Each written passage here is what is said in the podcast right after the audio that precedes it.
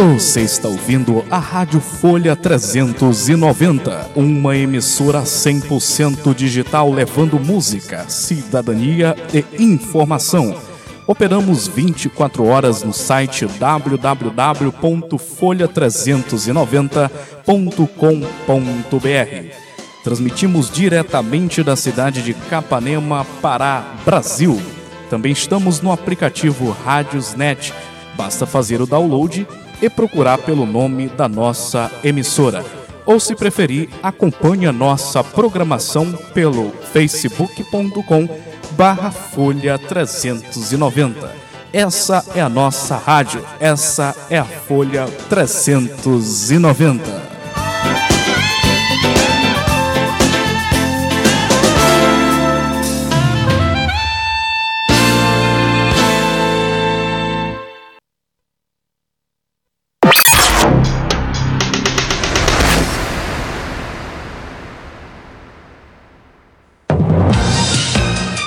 Está entrando no ar pela Rádio Folha 390, programa direto da redação, na apresentação do jornalista Antônio Victor, em parceria com as mais importantes agências de notícias do país. Fique bem informado acompanhando as principais notícias do Pará, do Brasil e do mundo. No ar, direto da redação. redação. redação.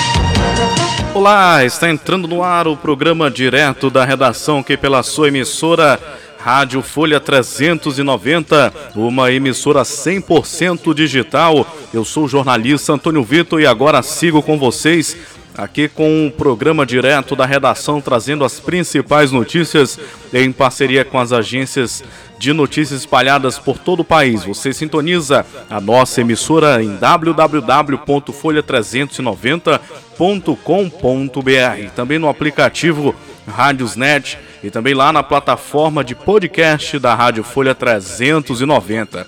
Hoje, dia 18 de maio, é Dia Internacional dos Museus das Raças Indígenas da América Dia Nacional de Combate ao Abuso e à Exploração Sexual de Crianças e Adolescentes, Dia Nacional do Petroquímico e Dia do Vidreiro. Aniversariantes famosos na data de hoje, o falecido Papa João Paulo II, Carol Voitila, que nasceu em 1920 e nos deixou em 2005. O médico Elismar, Elcimar, melhor dizendo, Elcimar Coutinho, a atriz Mila Moreira, a jornalista e a apresentadora Doris Jesse e o apresentador Edu Guedes estão aí de berço, né, fazendo aniversário nesse 18 de maio. Acontecimentos marcantes na data de hoje morre o escritor, dramaturgo e teatrólogo Alfredo de Freitas Dias Gomes em 1999. É, o Dias Gomes, se não me falha a memória, foi o autor lá do, do daquela novela famosa da, da Rede Globo, né? É, deixa eu ver se lembro aqui o nome, que tinha lá o Odorico Paraguaçu, né? O Bem Amado, é, o Bem Amado. Me parece que ele aí é o autor da, do Bem Amado. Ah, também acontecimento marcante de hoje, Napoleão Bonaparte coroa-se imperador da França, adotando o nome de Napoleão em 1804. Após 127 anos de inatividade, o Monte Santa Helena entra em erupção, matando 57 pessoas em 1980. Hoje, também no campo da religião e espiritualidade, a gente comemora o dia de São Félix de Cantalice, um franciscano capuchinho, né? É muito bonita a história de São Félix, para quem é da religião cristã e, e, devoto aí, ou devota de São Francisco, vale a pena conhecer aí a história de São Félix de Cantalício. Hoje também é dia de São João I e dia de São Leonardo Murialdo. O direto da redação está no ar para você. É um programa coordenado e produzido pela Central de Jornalismo da Rádio Folha 390, uma emissora 100% digital.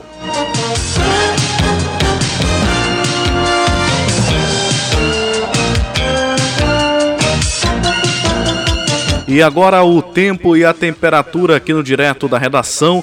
Tempo firme com chuva em boa parte da região norte nesta terça-feira, dia 18, 18 de maio. A temperatura pode variar entre 18 e 33 graus e quem traz detalhes aí do tempo e a temperatura aqui no direto da redação é a nossa repórter, é ela, Larissa Lago. Linha aberta para você, Larissa, aqui no direto da redação.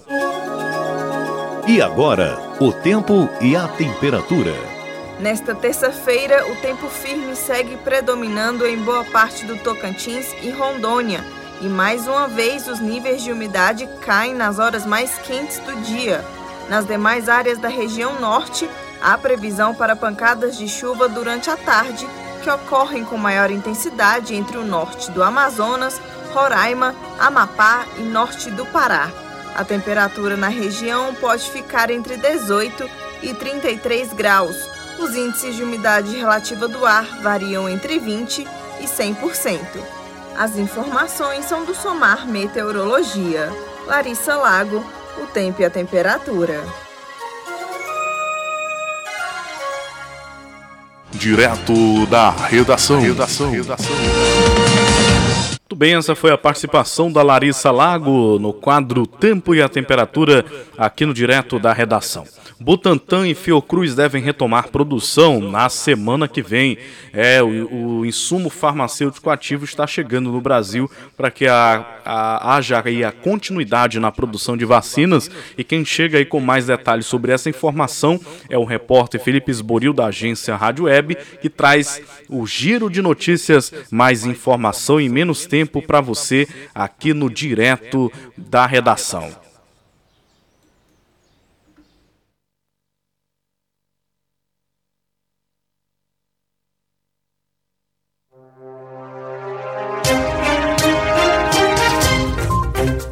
Olá, este é o Giro de Notícias da agência Rádio Web. Eu sou Felipe Osborio e a partir de agora você fica muito bem informado em menos tempo. Depois do anúncio da paralisação da produção das vacinas aqui no Brasil, tanto do Instituto Butantan quanto da Fiocruz, ambos anunciam a chegada de novos lotes de IFA, o ingrediente ativo para a produção do imunizante. O Butantan deve receber no próximo dia 26 de maio um lote de 4 mil litros de insumos capazes de produzir quase 7 milhões de doses da Coronavac. Já a Fiocruz anunciou que vai encerrar a produção na próxima quinta-feira com o desligamento das máquinas que produzem vacinas por falta de IFA. Mesmo assim, o Ministério da Saúde afirmou que a Fiocruz vai receber o IFA da vacina no próximo sábado. A Fundação Oswaldo Cruz produz a vacina de Oxford em parceria com a AstraZeneca e vai receber o suficiente para produzir 18 milhões de doses. Alain Barbosa, a Fundação Oswaldo Cruz deve entregar ao Ministério da Saúde em junho 18 milhões de doses de vacina Covid-19 da AstraZeneca. Este quantitativo já está em processo de controle de qualidade na instituição no Rio de Janeiro.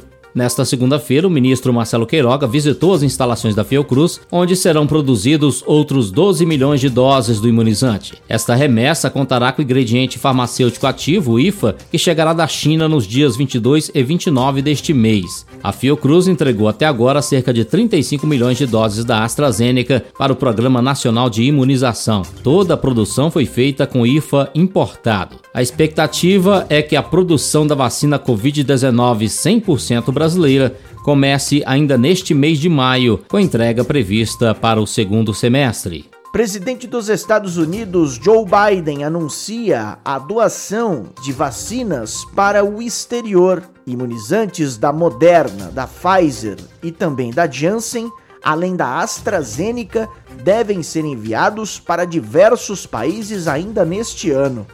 Serão 20 milhões de imunizantes da Moderna e da Pfizer, além da Johnson, e 60 milhões de doses que já foram liberadas pelo governo americano, que serão doadas, totalizando 80 milhões de doses. Polícia ouve amigos de MC Kevin após músico cair de prédio de hotel no Rio de Janeiro e morrer.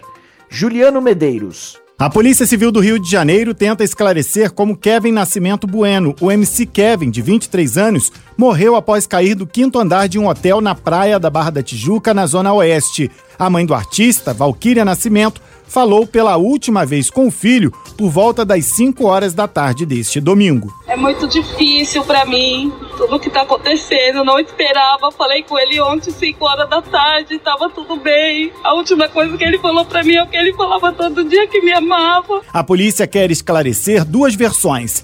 Uma de que MC Kevin teria pulado de um apartamento do quinto andar na piscina e bateu com a cabeça. E outra de que ele teria tentado passar de um quarto para o outro pela sacada e caído. A atualização dos confrontos entre israelenses e palestinos.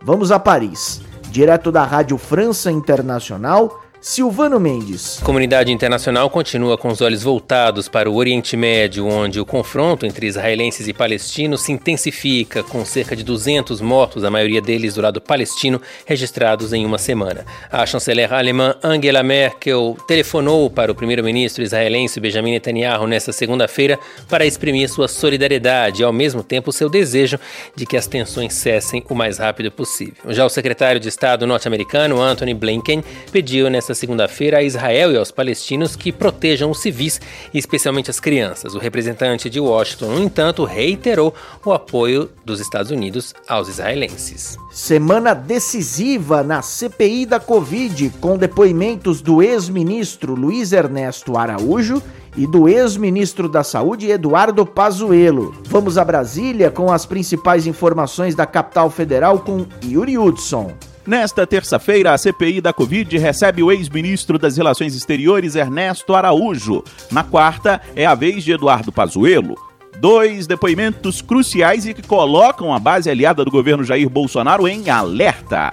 O ex-chefe da saúde, Pazuello, terá o direito de ficar em silêncio para questionamentos que possam incriminá-lo, mas deve responder perguntas sobre terceiros, como o presidente Bolsonaro, por exemplo.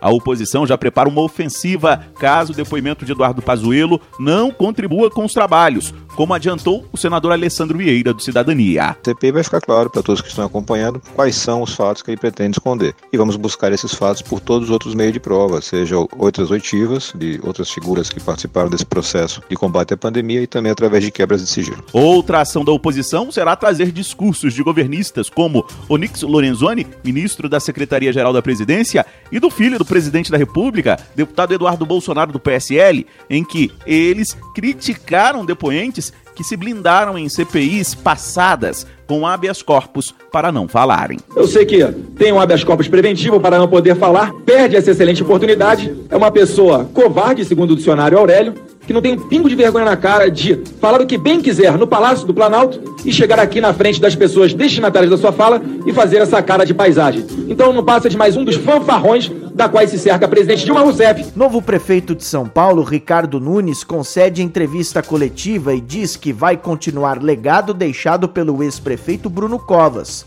morto no último domingo, vítima de câncer. A gestão é a gestão Bruno Covas, né? Não existe nenhuma mudança, nenhuma alteração. É, quando a gente ganhou a eleição, no dia 29 de novembro, iniciaram-se os diálogos para compor ah, o governo né, que iniciou no dia 1 de janeiro de 2021. Pagamento pelo WhatsApp é liberado no Brasil. Seguimos em Brasília com Rodrigo Nunes. A tecnologia para facilitar transações monetárias só aumenta no país. Neste momento, começou a valer uma nova funcionalidade de pagamentos pela ferramenta de mensagens WhatsApp As pessoas vão poder fazer transferências usando cartões pré-pagos e de débito sem pagar taxas. O novo recurso foi liberado pelo Banco Central em março. A Amazônia tem o maior desmatamento para o mês de abril em uma década. Os dados são do Amazon, Instituto do Homem e Meio Ambiente da Amazônia. 778 quilômetros quadrados de floresta foram devastados no período, um aumento de 45% em relação a abril de 2020. Ponto final nesta edição do Giro de Notícias. Amanhã eu volto com mais informação em menos tempo. Até lá!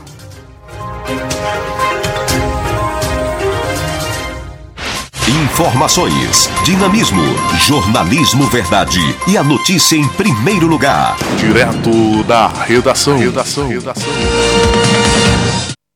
Coronavírus. Evite o contágio. O isolamento social pode deixar as crianças e adolescentes mais estressados. Então aproveite para melhorar o diálogo com eles. Resgate brincadeiras lúdicas e manuais, desenho, pintura e outros. Mas lembre-se, sempre adequados à idade deles. Inclua exercícios físicos na rotina e, se estiverem em idade escolar, organize e acompanhe o programa indicado pela escola. A prevenção é o melhor remédio. Uma campanha em parceria com a Rádio Câmara. A lei mudou, mas o trânsito só muda se a gente mudar. O prazo de validade da carteira de motorista mudou. Até os 50 anos de idade, ela é válida por 10 anos. Para quem tem entre 50 e 70 anos, ela vale 5 anos. E para os maiores de 70, a validade é de 3 anos. Carteira em dia não é garantia de saúde em dia. Conheça e reconheça os limites da sua aptidão física e mental. Em cada veículo, viaja uma vida. Conheça o novo Código de Trânsito, uma campanha em parceria com a Rádio Câmara. Direto da redação. Redação. redação. Tudo bem, esse é o direto da redação aqui pela Rádio Folha 390. Bom, e no início da manhã deste dia 18, a CPI da pandemia iniciou aí o processo de audição do ex-ministro das Relações Exteriores, Ernesto Araújo. O ex-chanceler se envolveu em polêmicas diplomáticas ao atacar a China principal país na produção de vacinas e insumos. Os senadores devem pedir explicações sobre a atuação de Araújo nos processos de aquisição de vacinas e medicamentos para combater o coronavírus. A gente vai agora para Brasília acionar a repórter Érica Christian da Rádio Senado e traz aí mais detalhes sobre esse depoimento que iniciou aí às 9 horas é, lá no Senado Federal. A Comissão Parlamentar de Inquérito da Pandemia do Senado Federal se reúne de forma semipresencial para ouvir como testemunha Ernesto Henrique Fraga Araújo, ex-ministro das Relações Exteriores do governo Jair Bolsonaro. Quem traz mais informações sobre o depoimento, que começa em seguida, é a repórter Érica Christian. Bom dia, Érica.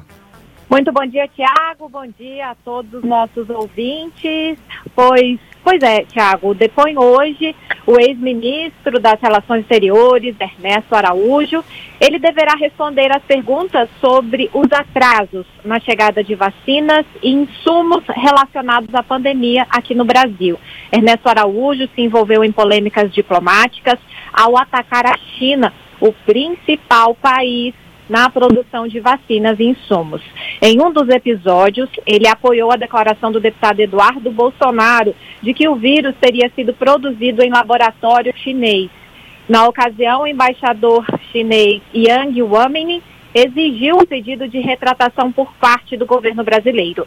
O ex-chanceler também teria atuado na compra de medicamentos sem eficácia no combate à Covid, como a cloroquina, apesar de estudos mundiais comprovarem que não há eficácia no uso desse tipo de medicamento no tratamento de um vírus que deve é, ser tratado por meio de vacina.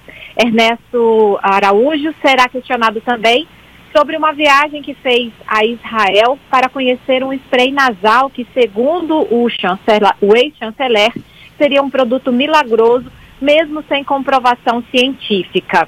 Ernesto Araújo deverá ser questionado ainda sobre o afastamento do Brasil de instituições internacionais no período da gestão dele, como a Organização Mundial da Saúde. Ele é acusado de ter praticado o negacionismo do governo nas relações diplomáticas do Brasil ao longo de toda a pandemia. O senador Alessandro Vieira, do Cidadania de Sergipe, que foi um dos responsáveis pelo pedido do depoimento de Ernesto Araújo, acredita que o ex-chanceler poderá ter responsabilidade pela falta de imunizantes e insumos. É, ele diz que a oitiva do ministro será muito importante para que a CPI possa identificar com clareza como se deu a atuação do Brasil no cenário internacional, principalmente na busca por vacinas e insumos no atendimento à pandemia. Segundo Alessandro Vieira, as impressões que os parlamentares têm é de que a atuação do ex-ministro foi muito tímida ou ineficiente.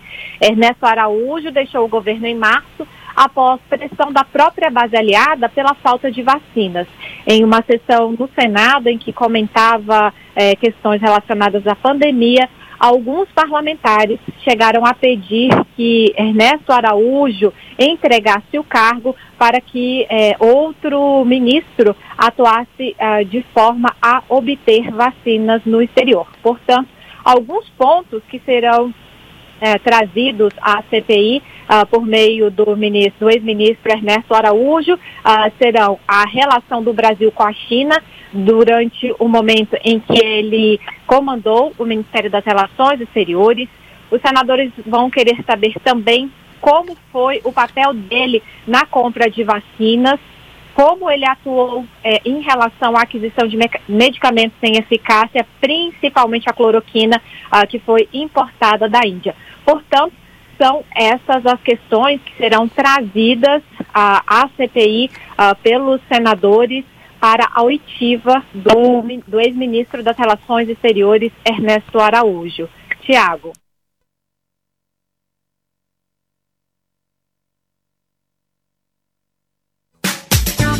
Rádio Senado e Rádio Folha 390 de Capanema.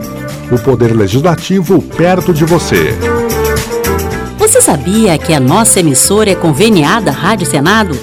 Com essa parceria, você ouve as notícias do Senado Federal, programas culturais, séries especiais, enfim.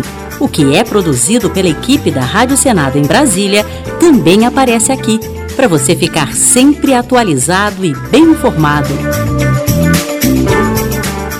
Rádio Folha 390 de Capanema e Rádio Senado. Parceiras em favor da cidadania.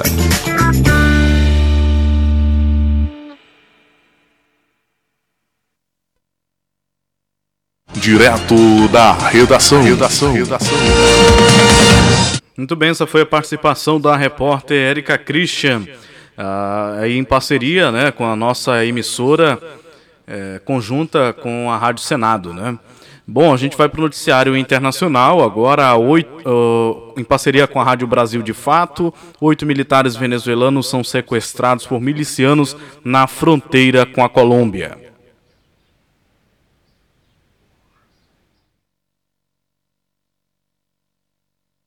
O ministro da Defesa da Venezuela, general Vladimir Padrino López, confirmou no último fim de semana o sequestro de oito militares venezuelanos por grupos armados irregulares colombianos na região fronteiriça de Apure.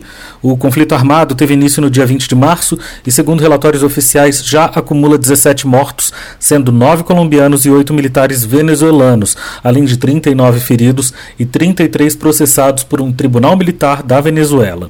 No entanto, a ONG Funda Redes denuncia que no último fim de semana outros quatro membros do exército venezuelano foram abatidos e que existem mais três efetivos desaparecidos. A Funda Rede foi a primeira organização a denunciar o caso do sequestro ainda no dia 10 de maio. Os soldados teriam sido sequestrados no dia 9, mas somente no dia 15 a informação foi confirmada pela Força Armada Nacional Bolivariana. A Frente Décima, que seria uma cisão das FARC, as Forças Armadas Revolucionárias da Colômbia, e dirigida por Gentil Duarte, seria a responsável pelo sequestro. Os insurgentes pediram em carta que a Cruz Vermelha negociasse a liberação dos militares presos. O ministro de Relações Exteriores da Venezuela, Jorge Arreaça, declarou que já entrou em contato com a representação do organismo na Venezuela para iniciar o diálogo com os guerrilheiros. Com reportagem de Michele de Mello, de Brasília, da Rádio Brasil de Fato, Murilo Carvalho. Obrigado, Murilo. China apoia a suspensão de patentes das vacinas contra a Covid-19.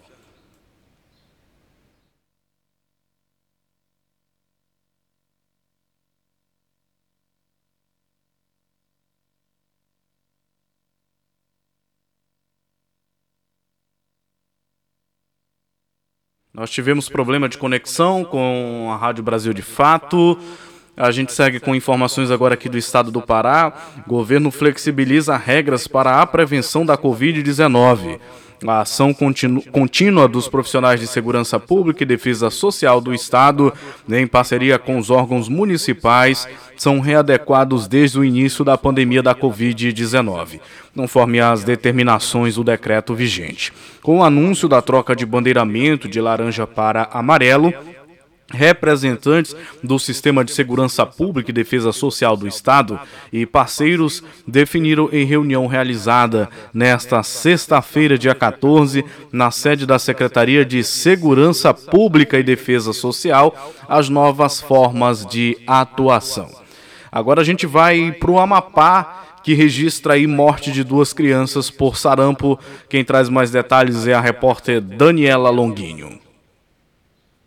Duas crianças morreram por sarampo este ano no Amapá. Casos fatais da doença não eram registrados no estado há pelo menos duas décadas, de acordo com a Superintendência de Vigilância em Saúde do Amapá, que confirmou os óbitos. Uma das mortes ocorreu na capital, Macapá, uma menina de sete meses que não estava vacinada. A outra, também de uma menina, ocorreu em uma aldeia indígena no município de Pedra Branca do Amapari, a 188 quilômetros da capital. Nesse caso, a criança indígena tinha quatro meses, idade fora da faixa etária de vacinação. O Amapá vive um surto de sarampo, já são 320 casos confirmados até este mês de maio, número superior ao registrado em todo o ano passado, que foi de 297. No início deste ano, o governo do Amapá, em parceria com a Organização Pan-Americana das Américas, realizou uma varredura vacinal, indo de casa em casa em sete municípios, buscando pessoas ainda não imunizadas. A ação alcançou mais de 50 mil amapaenses. Ainda assim, o número de vacinados contra a doença no estado é considerado baixo. Em caso de surto de sarampo, a recomendação do Ministério da Saúde é a aplicação de três doses: a dose 0 para crianças de 6 a 11 meses, a dose 1 com 12 meses e a dose 2 com 15 meses de idade. No Amapá, a vacinação também é direcionada a adultos de até 29 anos que nunca tenham tomado imunizante ou não se lembrem, em duas doses. Já para adultos acima de 29, basta uma dose. No ano passado, 21 estados apresentaram casos de sarampo e o país registrou 10 óbitos pela doença, um em São Paulo, um no Rio de Janeiro e oito no Pará. Atualmente, além do Amapá, outros dois estados estão com circulação ativa do vírus, São Paulo e Pará. Vale lembrar que os sintomas do sarampo são parecidos com os da Covid, como tosse e febre. A doença é altamente contagiosa e afeta crianças e adultos. A única forma de prevenção é a vacina. Com produção de Salete Sobreira e colaboração de Gésio Passos, da Rádio Nacional em Brasília, Daniela Longuinho. Direto da redação. Redação. redação.